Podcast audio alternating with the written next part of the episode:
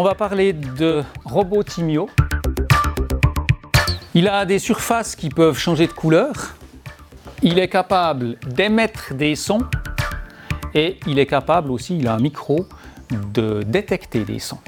Il a des boutons de commande hein. et enfin il a toute une série de capteurs.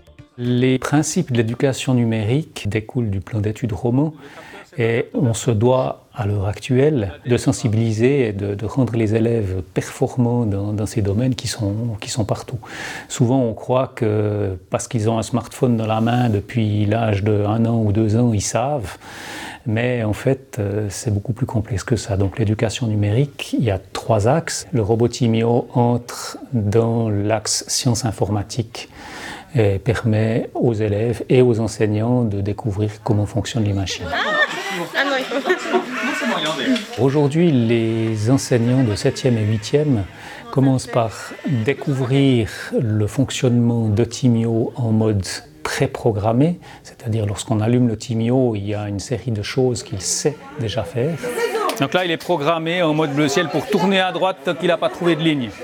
Une fois qu'il trouve la ligne, ben, il la suit. Dans un deuxième temps, je leur lance un défi, c'est-à-dire d'essayer de reproduire en programmant eux-mêmes un des modes qu'ils viennent de découvrir. Ça fait trois pièges en pas beaucoup de temps quand même, hein, moi je trouve. On au moins avant, arrière, hop. Et voilà. Ouais, donc il faut l'autre flèche. L'intérêt pédagogique du robot Timio, c'est déjà de comprendre comment un robot fonctionne. On est de plus en plus entouré de robots. Deuxième chose importante, notre démarche pédagogique suppose qu'on donne à l'élève une mission, un défi, et qu'ils doivent réfléchir de manière précise pour pouvoir programmer son robot. C'est un outil supplémentaire pour aider les élèves à résoudre différents problèmes dans leur travail. Dans un premier temps, ça va être un gadget, peut-être plutôt qu'un outil. C'est un premier contact avec la machine qui leur permet de se familiariser avec euh, le robot et le langage de programmation. Moi, ça m'effraie, on va dire, au début, parce que je ne sais pas du tout les utiliser et je ne me sens pas à l'aise. C'est en tout cas ce que les élèves attendent. Moi, quand on a l'heure d'éducation numérique, ils pensent qu'on va faire que de l'informatique.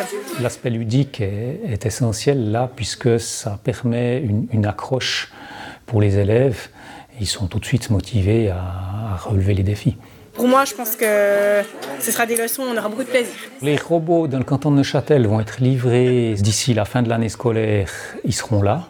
Certaines classes euh, feront déjà des expérimentations. Et puis à partir de l'année prochaine, il sera au programme de 8e année notamment. Faut le taper. Ah, faut le taper, ok.